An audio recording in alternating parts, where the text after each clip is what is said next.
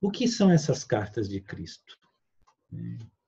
Em verdade, isso é um, um trabalho que foi realizado por uma sensitiva, uma médium, que ela é uma inglesa, né? e que ela, logo depois da Segunda Guerra Mundial, ela saiu da Inglaterra e foi morar na África do Sul, morando em uma fazenda na África do Sul. E ela era uma pessoa totalmente devotada ao catolicismo. Forte formação católica, ela teve todo um trabalho né, de, de estudos dentro de um colégio de freiras, e alguns dizem que ela foi freira, mas isso não é um fato confirmado. E quando ela tinha 40 anos, olha que interessante, é, ela começou a receber certas mensagens de que ela seria preparada para um trabalho. Por que nós não citamos o nome dela? Porque todo esse trabalho ela se manteve em anonimato. Né? Se nós procurarmos as cartas de Cristo, elas aparecem né, ao, ao canal que recebeu, né, não é ali não se encontra o nome, né, porque foi uma orientação que ela ficasse totalmente anônima. Né, ela não dá entrevista, ela nunca apareceu. E hoje ela está com 100 anos de idade, ela está viva ainda na África do Sul. Então, ao quando ela tinha 40 anos, né, ela, ela, ela nasceu em 1920, né, então quando ela tinha 40 anos, ela foi contactada e começou ali um trabalho de preparação para que ela pudesse receber essas mensagens. E esse trabalho de preparação demorou 40 anos. Aos 40 anos ela começou e demorou 40 anos. E que é interessante por quê? Porque foi o número exato de dias que Jesus passou no deserto. E essas cartas começam com Jesus falando a partir do deserto, onde ele teve a visão do que seria o plano divino. Né? E quando ela tinha, então, 80 anos,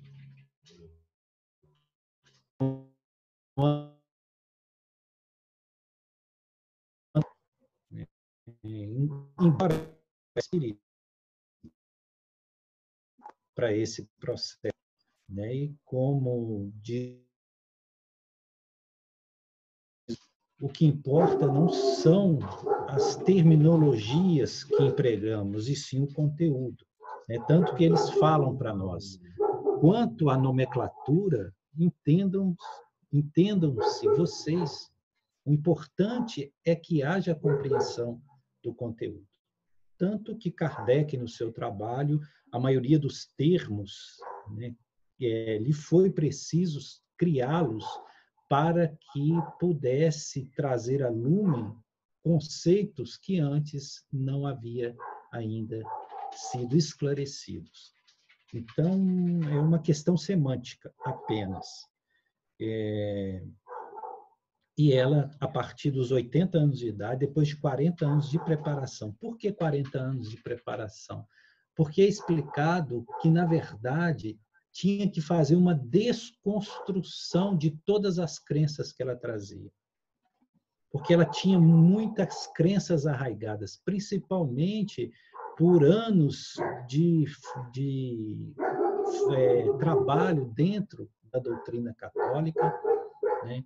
e de todos os conceitos que ela trazia de Deus, de salvação, enfim, todos os atavismos que ela incorporava, que ela trazia. Então era preciso um trabalho de higienização, de desconstrução. E é isso que foi feito ao longo desses 40 anos. Então ela teve que pacientemente se submeter a 40 anos de disciplina. E aos 80 anos ela começa a redigir essas cartas de Cristo. Essas cartas, é, na verdade, contêm nove cartas. Né? São cartas muito extensas. E por que número 9? Né? Porque o número 9 é o número da completude, é o número daquilo que é completo. Então, não sem propósito, são nove cartas né, que são apresentadas ali e coletadas. Né? É... Obviamente que em tudo que nós fazemos leitura, ou nós passamos a tomar conhecimento, nós temos que, acima de tudo, perceber o conteúdo e também se há um princípio vibratório de ressonância. Se aquilo nos chega como algo que nos toca, porque essa percepção né, intuitiva nos é muito necessária para a seletividade de informações. Porque hoje nós estamos é, sob uma verdadeira enxurrada de informações, e nem todas confiáveis. Né?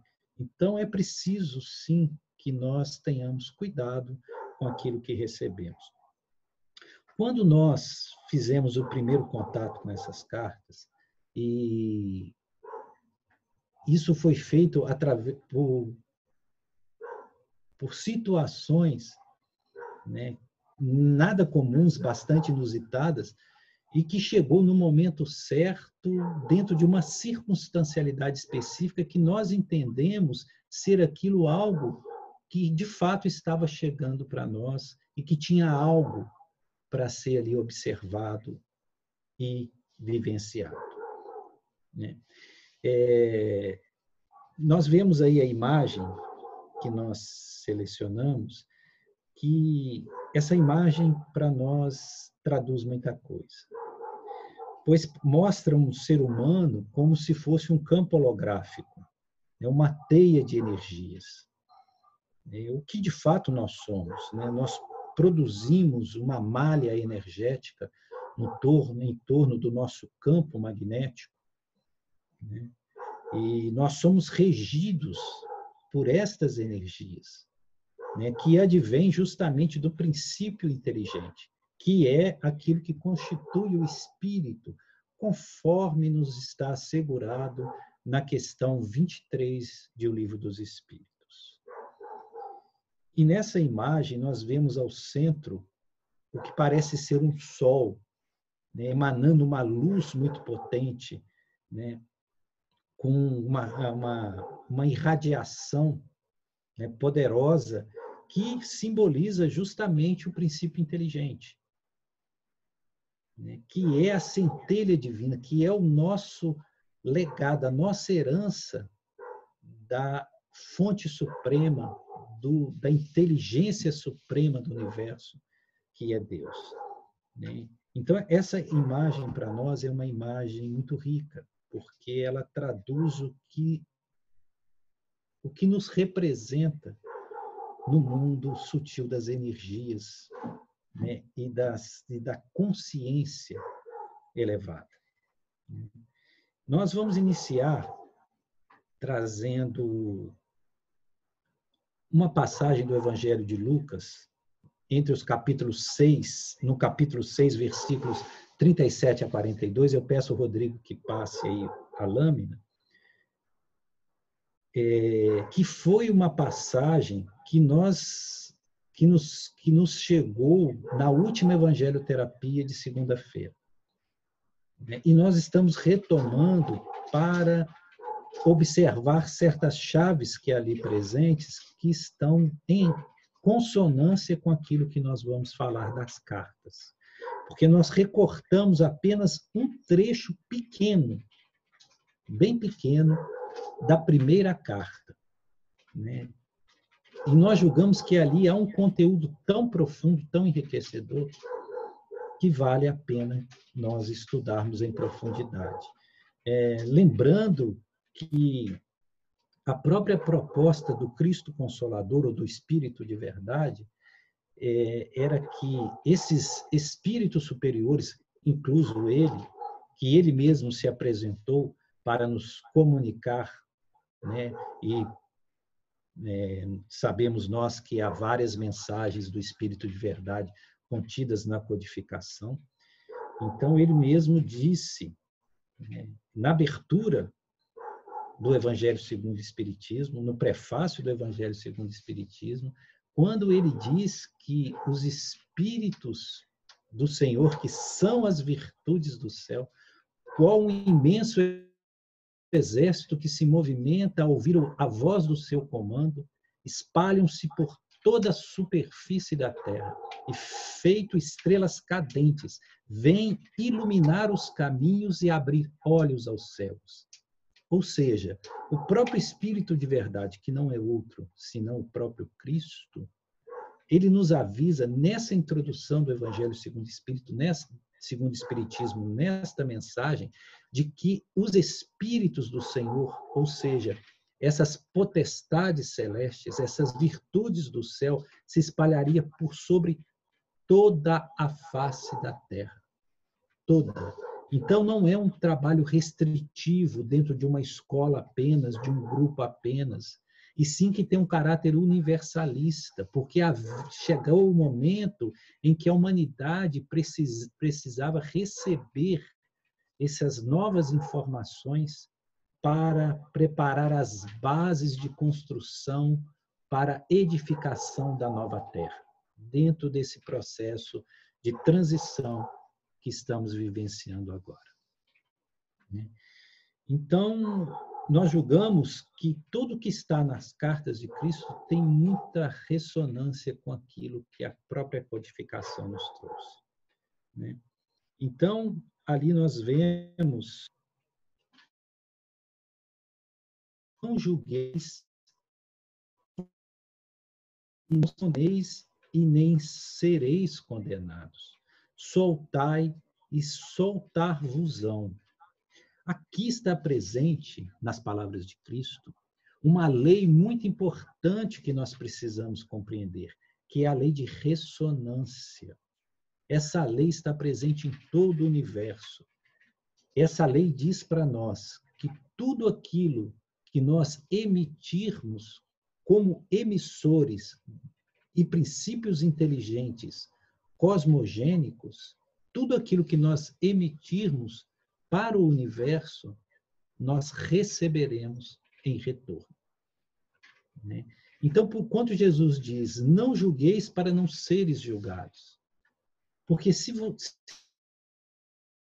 também o peso do julgamento porque existe uma lei de ressonância. Nós recebemos de acordo com aquilo que emitimos. Né? Não condeneis para não serdes vós condenados.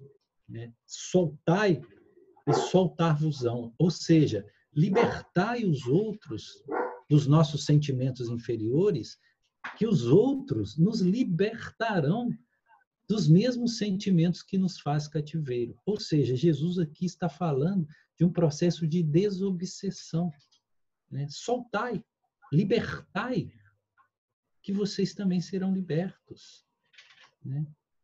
Então, é, esse é o princípio da ressonância, que nós só receberemos aquilo que emitimos. Se queremos ser amados, precisamos emitir amor. Se queremos ter justiça, precisamos emitir justiça. E assim vai para tudo que é princípio neste universo. Pedimos ao Rodrigo para passar para outra, para outra lâmina.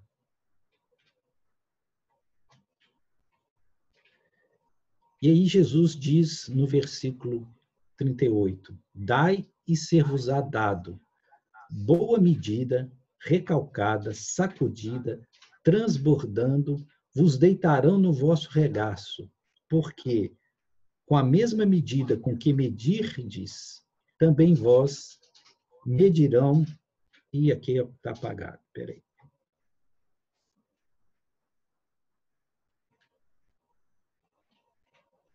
O Rodrigo voltou. Sim. Então está tá ali. Dai-vos e ser-vos-á dado boa medida, recalcada, sacudida, transbordando, vos deitarão no vosso regaço, porque com a mesma medida com que medirtes, também vós medi, também vos medirão. E aqui está apagado, mas eu acredito que seja de, de novo. Para mim está apagado. Bom, Aqui, mais uma vez, está presente a lei de ressonância. Né? Jesus volta a confirmar né? que, que, que aquilo que nós doarmos, nós receberemos. Né? Dai e ser-vos-á dado. E aqui ele fala de medida, mas medida no sentido de medida de grãos, como era comum naquela época entre os palestinos. Né? Então, boa medida, recalcada, sacudida, transbordando, vos deitarão no vosso regaço. Então, aqui mais uma vez nos apresenta a lei de ressonância. É, pode passar, Rodrigo.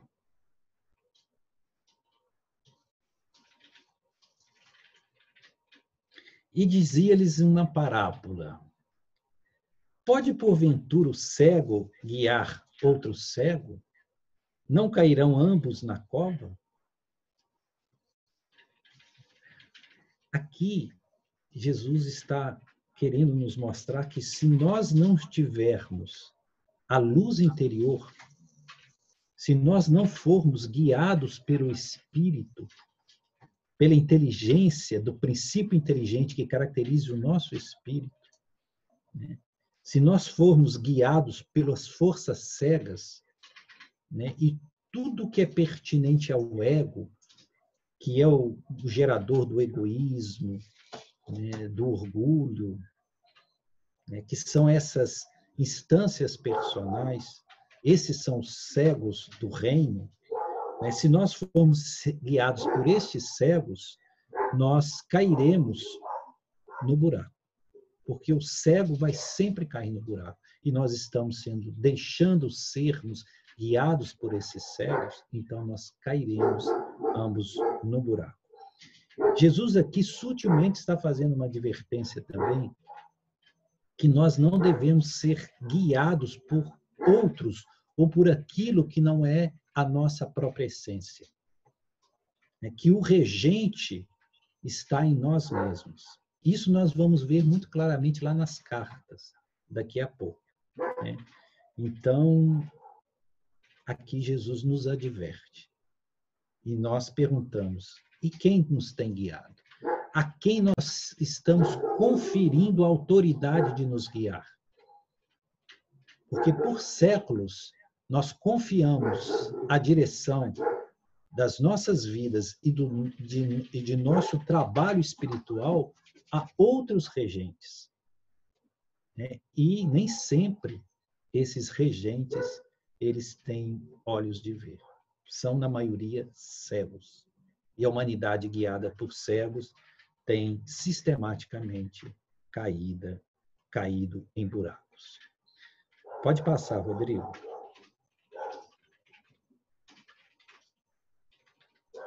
O discípulo não é superior a seu mestre, mas todo o que é perfeito será como seu mestre. Aqui Jesus começa, fala de algo que nós vamos encontrar lá nas cartas de Cristo, que é o princípio da automestria. Depois nós vamos explicar o que ele queria falar por automestria. Então, Jesus fala que o discípulo não é superior ao seu mestre. Né? Mas todo o que se faz perfeito será como seu mestre. Ou seja, se nós atingirmos o patamar da perfeição, nós seremos como o mestre. Não ficaremos, não seremos inferior ao mestre. Nós estaremos no mesmo patamar, seremos igual ao mestre. Né? E quem é esse mestre? Isso faz toda a diferença, a percepção de onde está esse mestre e quem é ele. Porque a tendência nossa é ver esse mestre como os orientadores espirituais que estão fora, quanto na verdade esse mestre é um mestre interno. Esse, o mestre é essa luz, esse sol central que aparece nessa imagem. É a nossa própria essência crística. Né? Então, o, o, o, discípulo, quer dizer, aquele que está aprendendo, né, o autoconhecimento para detectar essa luz da verdade, essa essência divina em si mesmo, não é superior ao mestre. E quem é o mestre? O mestre é a essência crística. É, mas se ele se tornar perfeito, nesse processo, ele será igual ao mestre, não haverá diferença. Por isso que Jesus insistia conosco que se nós né, acreditarmos, tivermos fé, se nós percebermos quem verdadeiramente somos, nós faremos as obras que ele fez e ainda as faremos maior. Porque nós seremos iguais a ele. Então, o que Jesus está dizendo é que a possibilidade de vivência crística está aberta para todos nós. Não é um, não é, não mais esse princípio de separatividade. Né? O Cristo que é a perfeição, e nós, os imperfeitos, sempre separados desse estado de perfeição e dependendo dessa, desse ser perfeito para nos libertar e nos salvar.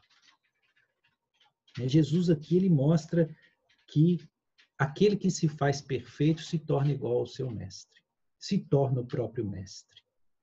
Né? Isso é o que nas cartas do Cristo vai ser chamado de automestria. É uma proposta de automestria, que nós possamos ser os nossos próprios guias pelo contato com o ser divino em nós. Pode passar, Rodrigo.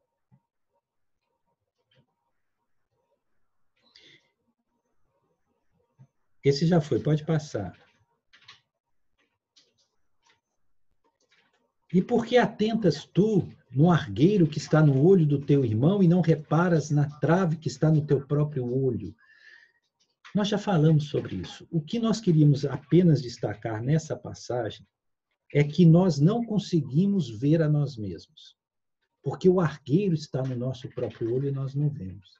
Mas nós conseguimos detectar um cisco, né? um pequeno cisco no olho do nosso irmão. Mas não vemos esse argueiro que está no nosso olho, essa, né, esse, esse lenho gigantesco que está, que não nos permite ver com clareza. O que Jesus quer também destacar é que nós não temos a visão olhamos para fora. Olhamos para fora feitos no outro, mas não percebemos a nós mesmos porque nós estamos obstruídos por esse argueiro. Esse argueiro é o próprio ego, né, que não nos permite perceber quem nós somos de fato, que entra sempre em processo de julgamento, mas não é capaz de se auto-perceber, de ver a si mesmo em suas próprias falibilidades, em suas próprias insuficiências. Então, Toda vez que nós olhamos para fora, nós sonhamos.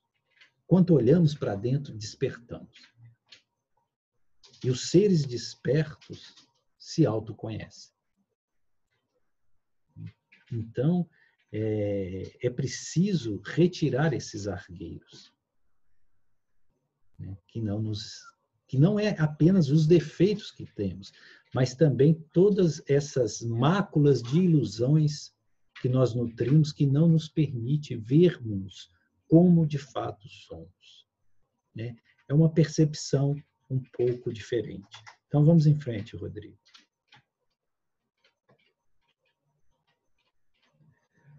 Ou como podes dizer ao teu irmão, irmão, deixa-me tirar o argueiro do teu que está no teu olho, não atentando tu mesmo na trave que está no teu olho? Hipócrita, tira primeiro a trave do teu olho, então verás bem para tirar o argueiro que está no olho do teu irmão.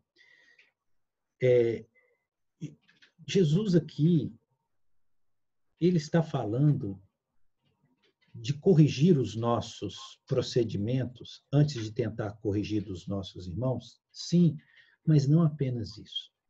Né? Ele, ele está mostrando que enquanto nós estivermos obstruídos pelo argueiro do ego, nós não conseguiremos né, perceber a realidade que está também no outro. Por quê? Porque quando nós retiramos esse argueiro, nós percebemos que nós somos deuses, que nós somos centelhas divinas, que o princípio divino está em nós. E com essa clareza de percepção, quanto nós olhamos para o outro, que nós vemos? Apenas também esse mesmo princípio divino. Então, o Deus que está em mim, a presença crística que está em mim, está também no outro. E eu vejo apenas isso. É por isso que não há possibilidade mais de julgamento. Porque vejam bem, se nós ficarmos tentando tirar todas as nossas imperfeições para depois analisar o outro, nós nunca vamos conseguir fazer fazê-lo. Né? O trabalho aqui é um trabalho mais sutil. Nós precisamos ter uma percepção mais aprofundada né, do que está querendo ser, ser dito por Jesus. Né? Vamos em frente, Rodrigo. Bom, essa foi a passagem de Lucas do capítulo 6, versículos 37 a 42. Aí nós vamos entrar nas cartas do Cristo. Nós destacamos aí esse termo, o poder criativo, inteligente e amoroso. Por quê? Porque era assim que nessas cartas Jesus define Deus. E entender isto nos faz diferente, bastante diferentes. Quando ele dizia que Deus na verdade, ele é o poder criativo, inteligente e amoroso. Primeiro, que Deus é o poder absoluto. Né? Quando se diz poder, se quer dizer aquilo que é capaz de tudo realizar. Né? É a potência que faz com que tudo aconteça. É a causa primária de todas as coisas. Mas essa força que emana de Deus, ela tem um princípio criativo. Por quê? Porque ela é inteligente. O princípio inteligente, ele é criativo. É isso que nos difere, a capacidade de sermos criativos. A manifestação do, do princípio inteligente se faz pela criatividade. Quanto mais divinizados somos, maior potencialidade criativa temos, a ponto de podermos criarmos e sustentarmos mundos, como Jesus faz, o fez e continua a fazer em relação ao nosso orbe terrestre. Isso é um poder criativo, né? que está, que emana de Deus e que é aquilo que está em nós também. Por isso que é dito que somos criados à imagem e semelhança de Deus porque nós somos criatividade. E o que, e o, o que exerce essa criatividade? O princípio inteligente. Então, nós temos um poder em nossas mãos que nós não sabemos dimensionalizar. E, às vezes, fazemos muito mau uso desse poder que nós temos. Por sermos descuidados, é que nós criamos tantas misérias na nossa vida. E as cartas vão nos mostrar que todas essas misérias vêm de nós mesmos. Né? E, por fim, poder criativo, inteligente, amoroso. Por quê? Todo amoroso. Porque a energia que sustenta esse poder criativo inteligente é o amor. E o amor não é um sentimento. O amor é a própria essência divina modelando o universo, sustentando o universo. O que emana do Sol central, que é Deus, é a própria radiação do amor. Quanto nós nos alinhamos com o amor, e isso Cristo tentou nos ensinar exaustivamente, nós estamos alinhados com Deus. Esse amor é uma conexão com o plano divino. Não é um sentimento como nós temos entendido aqui no plano terrenal. É como se fossem paixões né, sentimentos particulares e egoístas, sentimentos de posse, de apego. Muito pelo contrário. Quanto alinhados com essa, energia do amor, nós nos libertamos e libertamos a todos. Nós nos tornamos libertários. E essa, esse amor se torna incondicional, porque ele se derrama por sobre todos os seres da criação e por toda a criação. Isso é que nos faz divinos. O que nos faz divinos é a conexão com esse princípio amoroso. Então, quando ele diz o poder criativo, inteligente e amoroso, ele está nos traduzindo o que é a essência do princípio Deus, né? que não é uma personalidade, que não é um velhinho de barbas brancas sentado nas nuvens, ditando regras de comportamento para as pessoas. Então, vamos em frente. Aí nós vamos entrar agora, pode mudar, Rodrigo. Nós vamos entrar agora e eu não vou conseguir ler aqui porque está tampado. Qualquer coisa eu peço ao Rodrigo para ler para mim. Nós vamos entrar agora na no trecho da primeira carta, um pequeno trecho. Né? Então, como, a, a, o que fala a primeira carta? Fala desse momento em que Jesus se dirige ao Rio Jordão, encontra João Batista, é batizado por João Batista, e ele diz ali que quando ele recebeu o batismo, ele teve o aporte completo da presença crística. Né? A carta traz uma visão um pouco diferente, que Jesus, nesses anos anteriores ao batismo no Rio Jordão, ele era uma pessoa de um coração valoroso, mas ele não tinha a total domínio da presença crística. Essa presença crística vai aportar no batismo no Rio Jordão, segundo o que está na carta. Como nós dissemos, pedimos que ouçam com o coração muito aberto. E aí, logo depois, ele se sente tão transtornado ou modificado por aquele evento do batismo que ele precisa se retirar para o deserto, onde ele vai ficar 40 dias. Na verdade, na carta é dito que ele fica 42 dias, seis semanas no deserto. Né?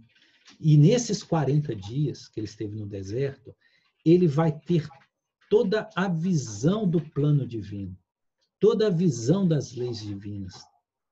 Né? E é isso que ele começa a narrar nessas cartas. Né?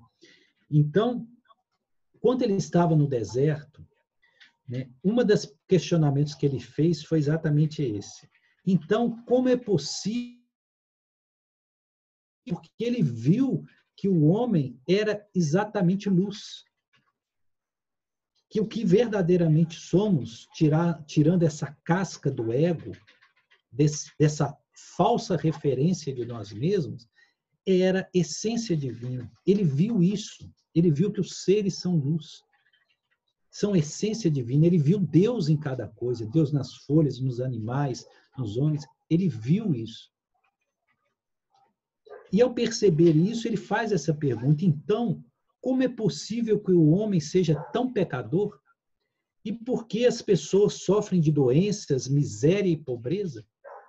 Diga-me, ó amoroso Pai, poder criativo, pois tenho estado profundamente sobrecarregado com a dor de suas vidas miseráveis. Ou seja, Jesus estava profundamente compassivo com a dor no mundo. E ele questiona por que, se somos seres divinos, por que existe? Por que o homem se torna tão pecador, ou seja, tão falho em seguir as leis divinas? E por que as pessoas sofrem tantos de doenças, de pobreza, de miséria? Por que um mundo tão miserável? E aí ele vai ter a exata visão de que isso não vem desse, dessa perfeição divina. Isso vem justamente do afastamento que os homens exercem pelo seu livre-arbítrio da conexão com a própria essência, que é pura luz, que é pura, pura presença divina, que é pura consciência crística. Né? Pode passar, Rodrigo.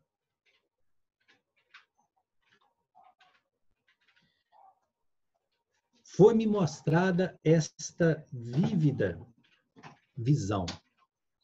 Primeiro, olha que interessante essa visão. Primeiro, eu vi um bebê recém-nascido como luz, uma forma de vida do poder criativo. Enquanto esse bebê crescia, tornando-se uma criança e depois um adulto, via a pura luz do poder criativo enfraquecer nele gradualmente e, em seguida, ser completamente obscurecida por um denso invólucro de correntes e ataduras. Isso aqui é muito precioso. Né? Então, a essência espiritual em nós é pura, é imaculada. Mas quando ele via esse bebê crescendo, ele via que esse bebê ia paulatinamente, até se tornar adulto, sendo envolvido por crostas, né, que são as ilusões, a ignorância, que ainda não foram debeladas.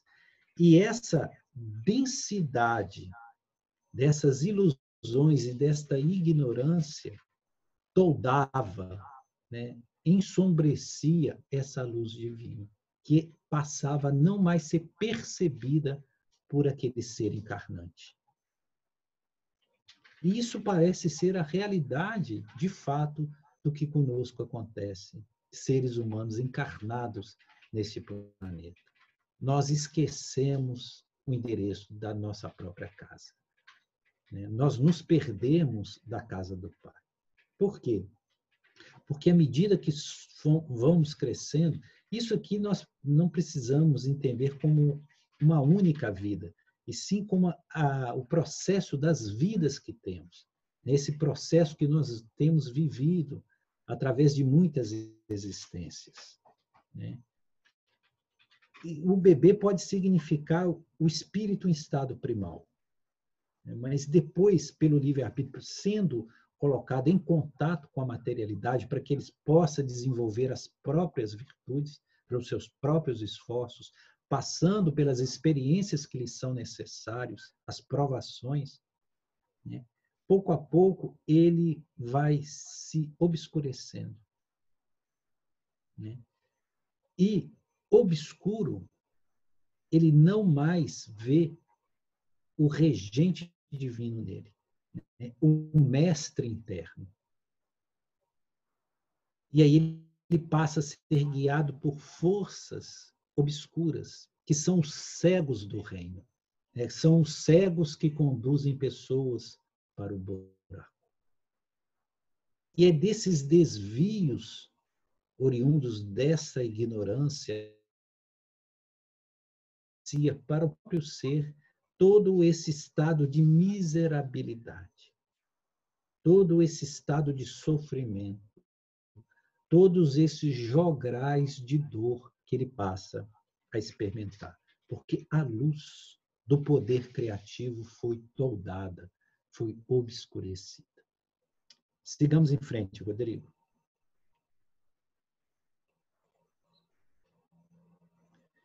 Questionei o significado dessa visão e chegou à minha mente uma clara compreensão que pode ser expressa com as seguintes palavras: Do nascimento até a morte, as pessoas acreditam e insistem que seus cinco sentidos visão, audição, tato, olfato e paladar traduzem corretamente a sua própria realidade e a do universo que as rodeia.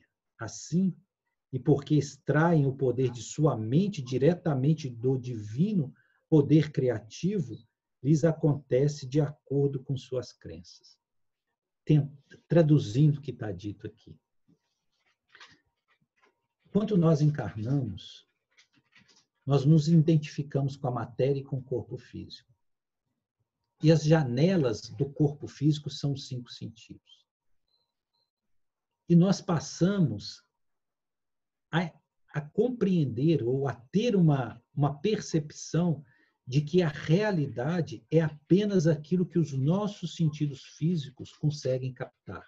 Ou seja, a terceira dimensão, o plano dessa matéria densa, e tudo aquilo que nos entra, que nos chega pela visão, audição, paladar, olfato e tato.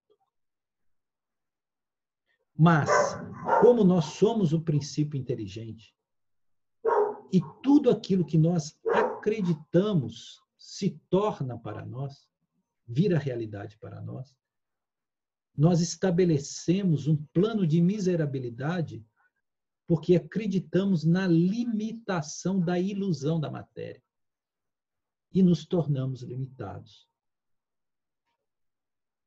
Compreendem o que Jesus quer dizer aqui? O que essas cartas querem trazer? Porque nós somos, tudo que nos acontece, acontece a partir das nossas crenças. Naquilo que nós cremos, nós nos tornamos. Eu lembro de, de um dos livros de Carlos Castanheda, é uma obra excelente, inclusive ali há um tratado de mediunidade extraordinário. Né? Eu não, não, não me recordo se é em A Erva do Diabo, ou Viagem a Ixla, ou Segundo Ciclo do Poder, eu não sei em qual deles. Mas tem um momento que Dom Juan né, leva Carlos Castanheda para um alto de uma, de uma meseta né, no, no deserto, né, e diz para ele, manda ele olhar para tudo e diz para ele: isso tudo que você está vendo só existe porque você acredita que existe. Só por isso. E por que, que o mundo é como é? Porque todos os homens compartilham, compartilham a mesma crença de que isto é a realidade. O dia que os homens mudarem a sua percepção e perceberem os níveis internos da vida, e ele percebia, ele era um nagual, né? ele era um, um iaque, um índio iaque nagual, e é, todo mundo se modificará. Interessante isso, porque quando nós vemos mensagens que nos têm chegado mais recentemente, né, é, dizendo que se a humanidade começasse a perceber as outras dimensões além do plano físico e se conscientizassem delas, é, e a própria humanidade forçaria que esse esta humanidade transladasse do plano da terceira dimensão para as outras dimensões mais sutis. É como acontece nos mundos mais evoluídos. Olha que interessante. Por quê? Porque é o princípio inteligente que cria a realidade a partir da atuação dentro da matriz cósmica. Né? Essa matriz cósmica ela recebe um impulso que vem do, do princípio inteligente e devolve em forma de realidade. Então, tudo aquilo que nós cremos é o que nós temos. Aquele que acredita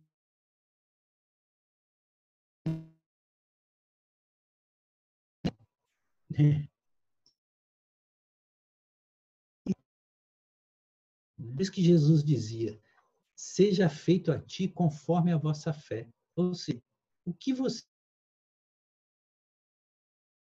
acredita em fantasmas, eles estarão te perturbando. Entende? Por isso que é tão importante nós, isso os Vedas, os antigos místicos da Índia sempre falavam, é preciso manter a visão em Deus. Porque ao manter a visão em Deus, nós criamos o plano divino para nós mesmos. E somos tragados para esse plano divino. Tudo é uma questão de percepção. E a percepção cria a realidade. Vamos em frente, Rodrigo que já está chegando o fim e nós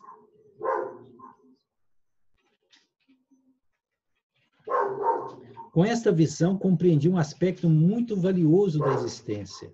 O homem nasce com todo o potencial para construir uma vida preciosa para si mesmo. Porém, ao ceder aos seus desejos egoístas e ódios, ele próprio cria uma prisão de miséria da qual não tem como escapar até que perceba a verdade da existência.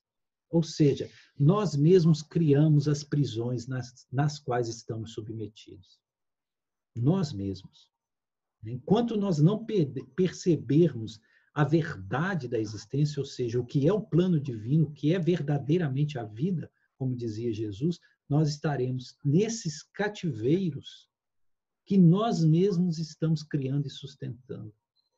Eu questiono: será que nós precisávamos de tantas encarnações na matéria, indo e voltando? Não, não precisaríamos se nós atingíssemos a perfeição que Jesus falava, que nada mais é do que a visão correta daquilo que nós somos, o acesso ao ser real que nós somos. Né? Mudando a percepção, mudamos a realidade. Vamos em frente, Rodrigo, que o tempo já está se esgotando. Também me foram mostradas as leis da existência. Esse, e nós chegamos no ponto mais importante. Nós vamos ter que passar rapidamente, mas aqui está o ponto mais importante, que vai estar, inclusive, em consonância com a leitura preparatória que Fernandinha Caldas fez. Também me foram mostradas as leis da existência que controlam a capacidade humana para criar novas circunstâncias e ambientes, realiza relações, realizações ou fracassos, prosperidade ou pobreza. Mais uma vez, ele afirma que tudo que temos, nós mesmos criamos. Não podemos responsabilizar absolutamente ninguém.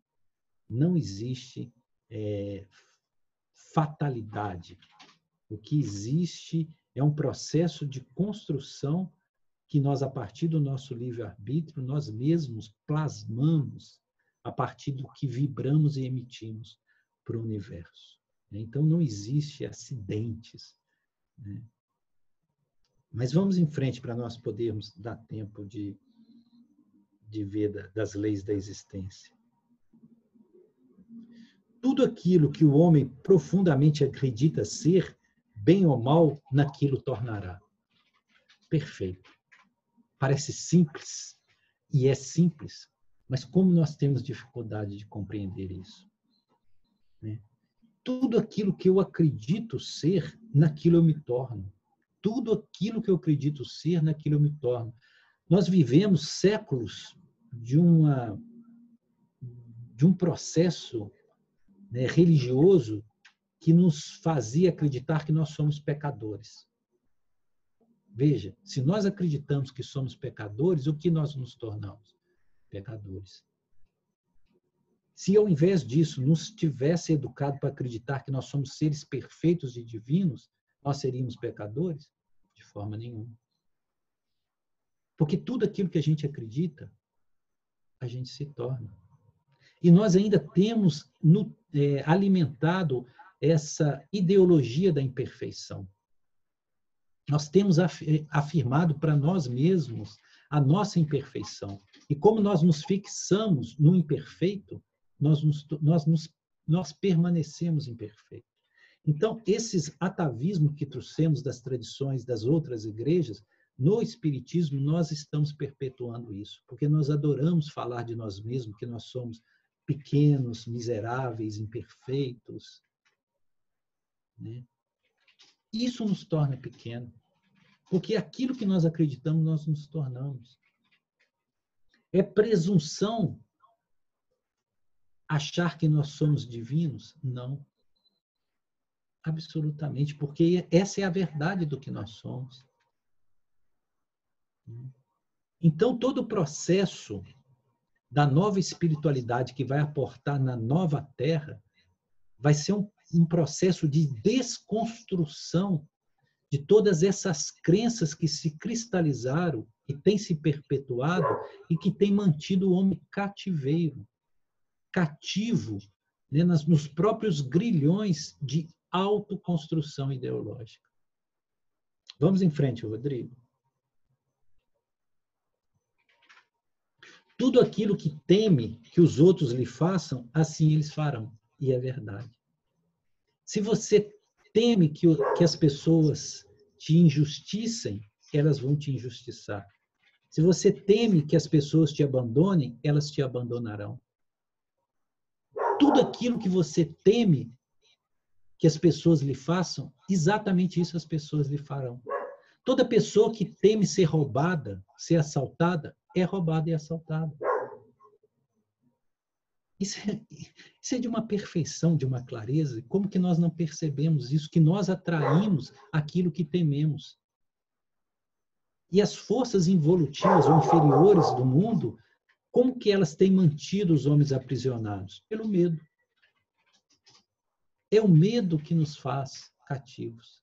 É o medo que permite que forças inferiores nos controlem. Então, onde há princípio de autoridade, né, e, e certas religiões elas quiseram exercer esse controle sobre nós, né, sobre a humanidade, como que era feito esse controle? Pelo medo. Medo do inferno, medo da perdição, medo do castigo de Deus. Tudo medo. Porque o medo nos torna frágeis e fragilizados nós somos aprisionados e escravizados. Tudo aquilo que espera que os outros lhe façam, primeiro deve fazer a eles, uma vez que assim estará criando um padrão de consciência que voltará para. Eu não estou conseguindo ler, na medida em que tenha abençoado os outros. Né? Ou seja, é aquilo que Jesus falava no, no Evangelho. Né? O que queres que o outro te faça, faça você primeiro a esta pessoa. Né? É, faça é, com o outro aquilo que queres que seja feito contigo mesmo. Então, se eu quero ser amado, eu não posso exigir do outro que me ame, se eu não amo. Se eu não sou completo amor para com o outro. Então, o movimento é de dar, dar para se receber. Então, aquele que espera receber sem dar, ele está contra as próprias leis operativas cósmicas universais. Vamos em frente, Rodrigo, que o tempo já, já se esgotou e nós queremos chegar ao fim. Será vítima da doença que o apavora por criar um padrão de consciência da coisa que menos quer experimentar. Perfeito. Todo aquele que tem medo de adoecer, adoece. Todo. Eu tenho visto que as pessoas que mais têm medo de contrair o Covid é, é que estão contraindo, contraindo. E as pessoas que estão tranquilas em relação a isso, não que não tomem os devidos cuidados, mas que não estão apavoradas e tranquilas, elas não estão sendo afetadas. Né? É, todo aquele que morre de medo de contrair câncer, geralmente contrai. É tudo aquilo que nos apavora, por quê? Porque quando nós tememos, ficamos apavorados com algo, nós fixamos a nossa mente passa a construir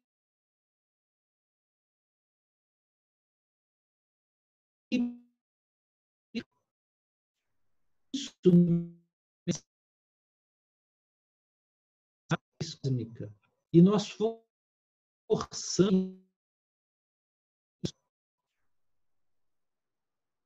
nós temos que vigiar os nossos pensamentos e sentimentos, porque nós seremos exatamente aquilo que pensamos e sentimos. Isso é científico.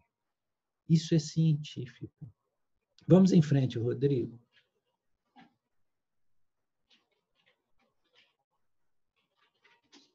Tudo aquilo que emana da mente e do coração do homem retorna a ele em seu devido tempo, de uma forma ou de outra. Lembre-se de que toda coisa sempre gera o seu igual.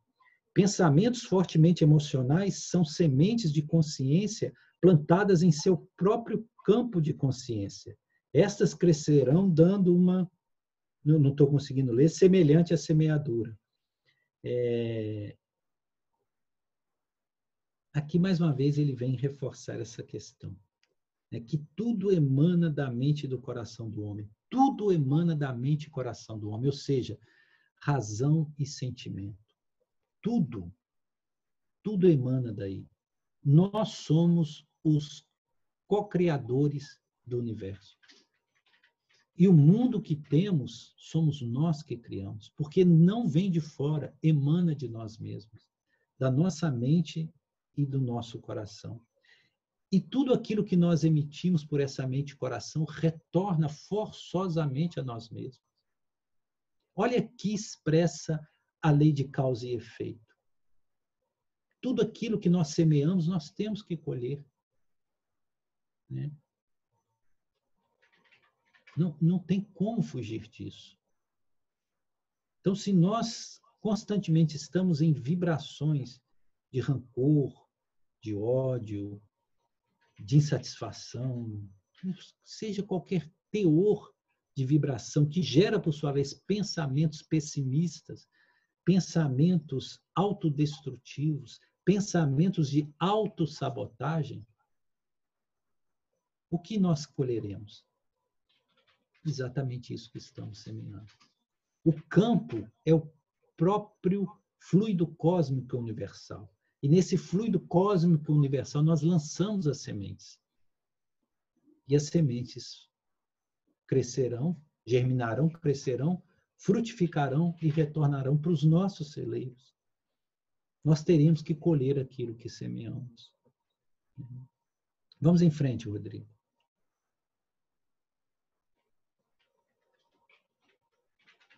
Esses são os frutos do, do livre-arbítrio. Sim, são os frutos do livre-arbítrio. Não há escapatória para que para o que o homem pensa, diz ou faz. Vamos registrar essa frase. Essa frase é preciosa. Não há escapatória para o que o homem pensa, diz ou faz, pois ele ele nasce pois ele nasce no poder da consciência criativa divina e cria com aquilo que imagina. Nós criamos com aquilo que imaginamos.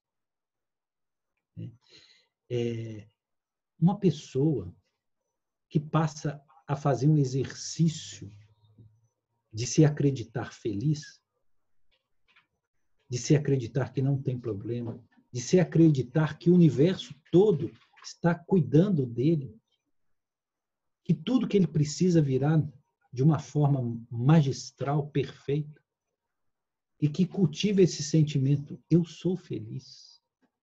Eu opto por ser feliz. Qual vai ser a colheita dessa pessoa?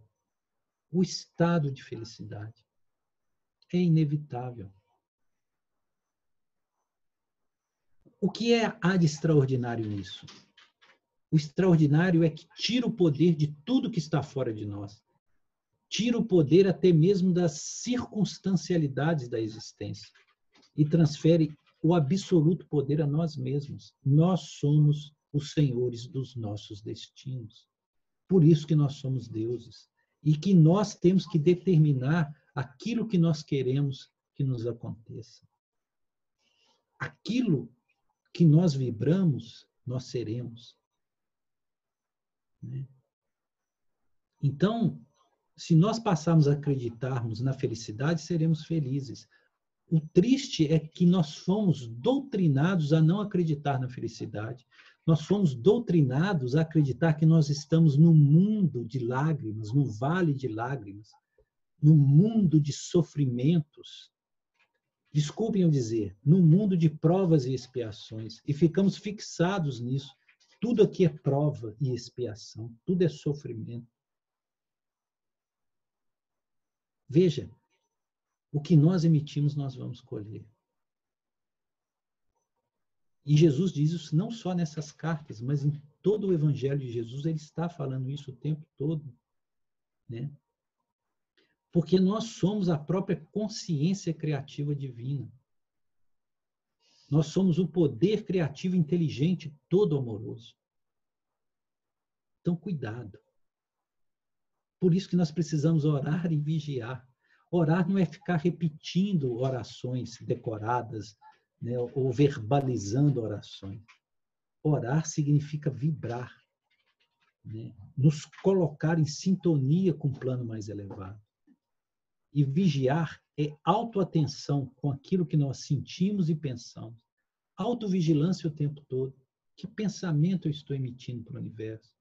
Que sentimento que eu estou deixando cada dia criar mais raiz no meu coração, ao ponto de eu não conseguir retirar mais de tão profundas que estão as raízes.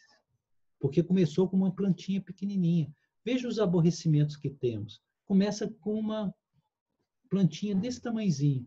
E nós vamos alimentando, alimentando, aquilo vai crescendo, deitando raízes em nossos corações. Daqui a pouco, por mais que nós tentemos, não conseguimos retirar, arrancar mais porque já virou uma árvore em nosso próprio coração. E aí vem o sofrimento. Né? Vamos em frente, Rodrigo. Eu acho que acabou, mas vê se tem mais algum. Né? Terminou. É, eu peço eu peço perdão porque nós passamos do tempo um pouquinho, mas eu acho que o tema era tão importante né, que esses 15 minutos que nós né, é, fizemos a mais, né, nos, acredito que nos foi útil. Né? Então, eu agradeço a todos né, pela atenção. Como eu disse, peço que ouçam com coração e, se tiver ressonância, aproveitem, se não, descartem. Né? E que nós possamos realmente né, adentrar nessa consciência crística, libertadora, que é a própria verdade. Né? E Jesus nos garantiu que o conhecimento dessa verdade nos faria homens livres. Então, que a paz do Divino Amigo siga a nos envolver a todos. Gratidão pelos momentos que estamos reunidos em fraternidade. Paz e luz a todos.